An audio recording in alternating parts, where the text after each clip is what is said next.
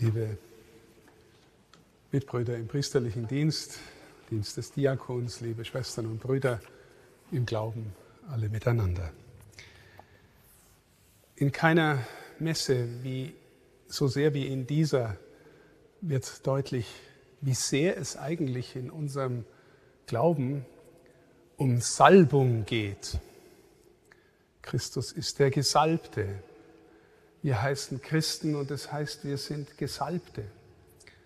Und ich sage immer wieder, dass es hochbedauerlich ist, dass wir mehr oder weniger vergessen oder verloren haben, darüber zu reden, was eigentlich Salbung wirklich bedeutet. In unserem katholischen Kontext haben wir noch das Wort salbungsvoll und wenn wir es verwenden, dann meinen wir meistens irgendwas, was entweder heuchlerisch oder langweilig oder komisch ist, wenn einer salbungsvoll spricht. Aber von der Schrift her bedeutet Salbung was ganz anderes. Wir hören die große Prophetie aus einem der letzten Kapitel des Jesaja-Buches, wo ein Prophet spricht, der Herr hat mich gesalbt und wozu hat er mich gesalbt? Zunächst kommt da das schöne Wort Freudenöl statt Trauergewand. Also Salbung macht irgendwie froh, heiter, bekämpft Traurigkeit. Aber ganz offensichtlich hat Salbung auch noch etwas Befreiendes. Gefangene werden befreit, Trauernde getröstet, Fesseln werden gelöst ein Gnadenjahr des Herrn wird ausgerufen. Schon äußerlich, schon oberflächlich wissen wir, dass Salben heilende Wirkung haben, kühlende Wirkung haben, erfrischende Wirkung haben. Aber natürlich ist diese Salbung, die wir auch in unseren Sakramenten äußerlich empfangen, auf eine innere Wirkung hinweisend. Es zielt darauf, dass wir zum Ausdruck bringen, dass wir und wie wir Gesalbte sind. Christus wiederholt im heutigen Evangelium dieses Wort aus dem Jesaja-Buch und bezeichnet sich selbst als den Christus, als den Gesalbten des Herrn, denn der Geist des Herrn ruht auf ihm. Und von dort her, liebe Schwestern und Brüder, möchte ich mit Ihnen darüber nachdenken, wie denn spürbar wird, dass etwas, was wir tun oder sprechen, gesalbt ist. Salbung ist in jedem Fall etwas Gnadenhaftes, das vom Heiligen Geist kommt.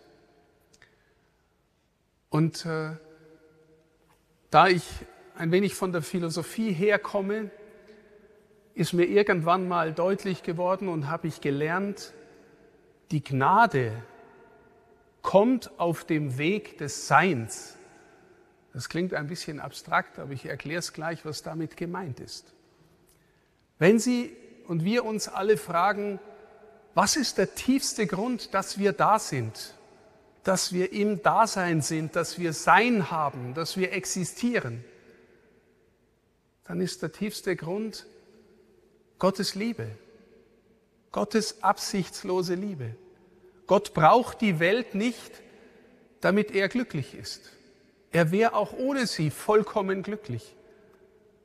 Gott hat die Welt aus reiner, überfließender Liebe geschaffen und uns, seine Lieblingsgeschöpfe, dazu geschaffen, dass wir etwas davon widerspiegeln dass wir gewissermaßen priesterliche Menschen sind, die die Liebe Gottes hinein in die Schöpfung kommunizieren, mitteilen, dass deutlich wird, wer Gott ist. Und jetzt ist uns allen aber deutlich, dass diese Aufgabe, die uns gegeben ist als Menschen in der Schöpfung, dass die verdunkelt ist. Wir erleben in dieser Welt so viel anderes, was regiert. Macht und Leid und Not und Tod und Gier und Ehrgeiz und was auch immer. Die Welt ist nicht heil. Sie ist erlösungsbedürftig und jedes unserer Herzen ist erlösungsbedürftig. Und dann können wir fragen, okay, Gott hat uns erlöst. Was ist zweitens der Grund für die Erlösung? Und die Antwort ist wieder absolute, bedingungslose Liebe. Das, der Schöpfer ist derselbe wie der Erlöser. Er will uns ein neues Sein schenken.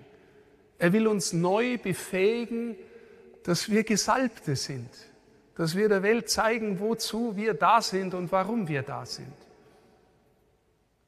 Und jetzt, die Gnade kommt auf dem Weg des Seins, also auf dem Weg des Grundes, warum die Welt geschaffen ist und warum sie erlöst ist. Und jetzt kann man sagen oder fragen, liebe Schwestern und Brüder, manchmal spüren Menschen in der Kirche so wenig von dieser Salbung. Sie spüren so wenig etwas von dem heilsamen, erfrischenden, erneuernden, frohmachenden. Woran liegt das? Und ich schließe mich selber mit ein. Wenn der Grund dessen, wofür wir da sind, die Kommunikation absichtsloser Liebe ist, dann wird Salbung nur erfahrbar, nur erfahrbar, wenn es uns nicht zuerst um uns geht, sondern wenn wir spüren, wir sind nicht zuerst für uns da, nicht für unseren Selbsterhalt. Wir sind zuerst dafür da, dass die Liebe Gottes in die Welt hinein kommuniziert wird. Und ich sagte es, liebe Schwestern und Brüder, das gilt vom Bischof über die Priester im Grunde bis zu jedem Getauften.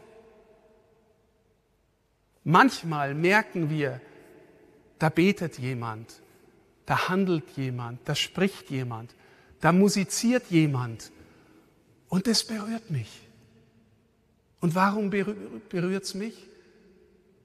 Weil dieser Mensch, der da singt oder spricht oder betet oder handelt, einfach um Gottes und der Menschen willen das tut, was er tut.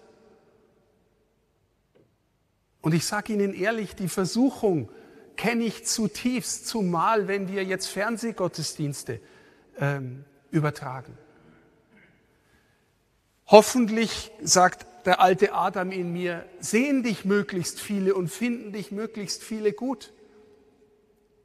Und hoffentlich schauen den Gottesdienst oder deine Predigten nachher noch viele Menschen an. Und dann kommst du gut weg. Und ich glaube, liebe Schwestern und Brüder, wenn dieses Motiv dominierend wird, geht die Salbung verloren. Dann biege ich das, worum es geht, auf mich hin geht die Salbung verloren. Und ich sage Ihnen ehrlich, ich komme da alleine nicht raus. Ich kann nur immer wieder den Herrn bitten und sagen, Herr, hilf mir, hilf mir, dass es mir um dich geht und nicht um mich. Hilf mir, dass wir absichtslose Liebe kommunizieren, dass Menschen spüren, du bist da. Du befreist den, der da spricht und singt und betet und handelt. Und der lebt aus einem Grund oder die lebt aus einem Grund, den sie sich selbst nicht gegeben hat. So wenig, wie sie sich ihr Sein gegeben hat, ihr Dasein, so wenig, wie sie sich ihre Erlösung gegeben hat, so wenig kann sie Salbung selbst erzeugen, sondern sie wirkt nur berührend, heilend, wenn jemand in dem Grund steht, aus dem er geschaffen und erlöst ist. Und der Grund ist absichtslose Liebe. Um Gottes und der Menschen willen. Das tun wir, wenn wir nachher die Öle weihen, dass wir damit rausgehen, dass unsere Priester damit rausgehen und Menschen salben. Und ja, wir glauben als Katholiken, ex opere operato. Sakramente wirken auch aus sich selbst heraus.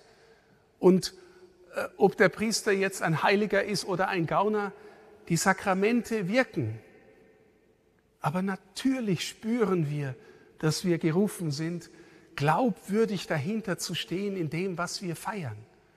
Auch wieder, nicht nur wir Priester, alle miteinander. Wir Priester haben besondere Verantwortung dafür. Aber liebe Schwestern und Brüder, mir ist immer wieder wichtig, uns neu, mich selbst daran zu erinnern, wofür wir da sind. Jeder von uns und jede hat eine Berufung ins Herz gegeben, eine Aufgabe, einen Weg, den nur er oder sie gehen kann. Wir finden den Weg nur, wenn wir uns in den Ursprung unseres Seins und in den Ursprung unserer Erlösung hineinstellen oder hineinstellen lassen von Gott. Und so spürbar werden als Gesalbte, als neue Menschen, denen es nicht zuerst um sich geht. Riesige Herausforderung, liebe Schwestern und Brüder. Wir brauchen dafür immer wieder unser Gebet, unsere Sakramente, unser, ähm, unser Umgang mit der Heiligen Schrift, den betenden Umgang. Wir brauchen aber auch die Einübung der absichtslosen Liebe. Und zwar egal mit wem wir leben, sind oder arbeiten.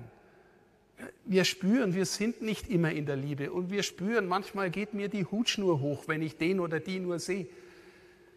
Herr, hilf mir, er ist dein Geschöpf, du liebst ihn auch. Lass mich Geduld haben, lass mich im Frieden sein, lass mich ein vergebendes Herz haben, immer wieder neu.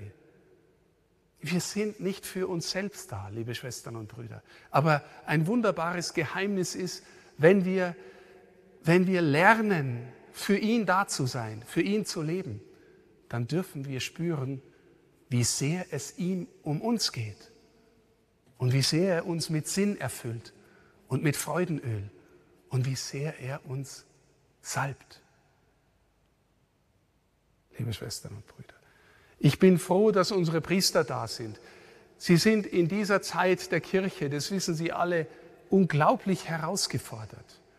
Wir stehen, wir gehen durch eine Transformation von Kirche, die uns äh, manchmal an den Rand von Zerreißproben äh, bringt. Und wer weiß, was da kommt.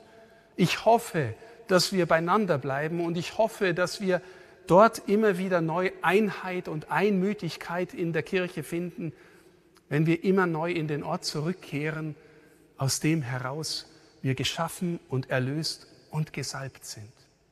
Dort wächst die Einheit der Kirche. Nicht zuerst durch äußere Strukturen. Ich bin nicht gegen äußere Strukturveränderungen, überhaupt nicht. Aber ich bin überzeugt davon, dass immer dort, wo sich Kirche fruchtbar verwandelt hat, dass die äußere Veränderungen durch den inneren Impuls kommen, gekommen ist. Die großen Gestalten unseres Glaubens, die Kirche am meisten und tiefsten erneuert haben, waren nie so sehr die, die an der Strukturschraube zuerst gedreht haben, waren immer zuerst die heiligen Männer und Frauen. Die, die in den Grund zurückgekehrt sind, immer neu aus dem Kirche überhaupt lebt. Und solange es Kirche oder wenn es Kirche immer wieder vor allem zuerst um Selbsterhalt geht, wenn es uns Priestern, uns Gläubigen zuerst darum geht, dass wir groß rauskommen, in dem Augenblick verfault die Kirche von innen her. Und wir sehen Erscheinungsformen von Verfaulen, liebe Schwestern und Brüder. Brauchen wir uns nichts vormachen. Deswegen, wir empfangen die Salbung, wir empfangen die heiligen Öle. Wir sind dafür da, Freudenöl statt Trauergewand auszuspenden. Wir sind Gesandte des Herrn, jeder von uns und unsere Priester besonders. Und ich bitte Sie alle miteinander, beten Sie für unsere Priester. Ehren Sie unsere Priester in ihrer Lebensentscheidung für den Herrn zu gehen. Jeder von uns ist ein normaler Mensch, keiner ist ein Engel. Vielleicht, oder was heißt vielleicht, sicher sind Priester stärker herausgefordert als andere Christen in dieser Zeit. Aber sie haben ihr Leben zur Verfügung gestellt. Und sie wollen auch immer neu hineintreten in den Grund des Seins, der Erlösung und der Salbung. Und deswegen danke ich denen, die hier heute sind, stellvertretend für alle anderen, dass sie neu bezeugen, dass sie ihr Leben nicht zuerst für sich leben wollen, sondern für den Herrn und sein Volk, das er sammeln will, damit die Welt verändert wird, damit die Welt spürt, der Herr spendet Freudenöl statt Trauergewand. Und in diesem Sinn darf ich nun nach einem Moment der Stille das Versprechen unserer Priester entgegennehmen. Amen.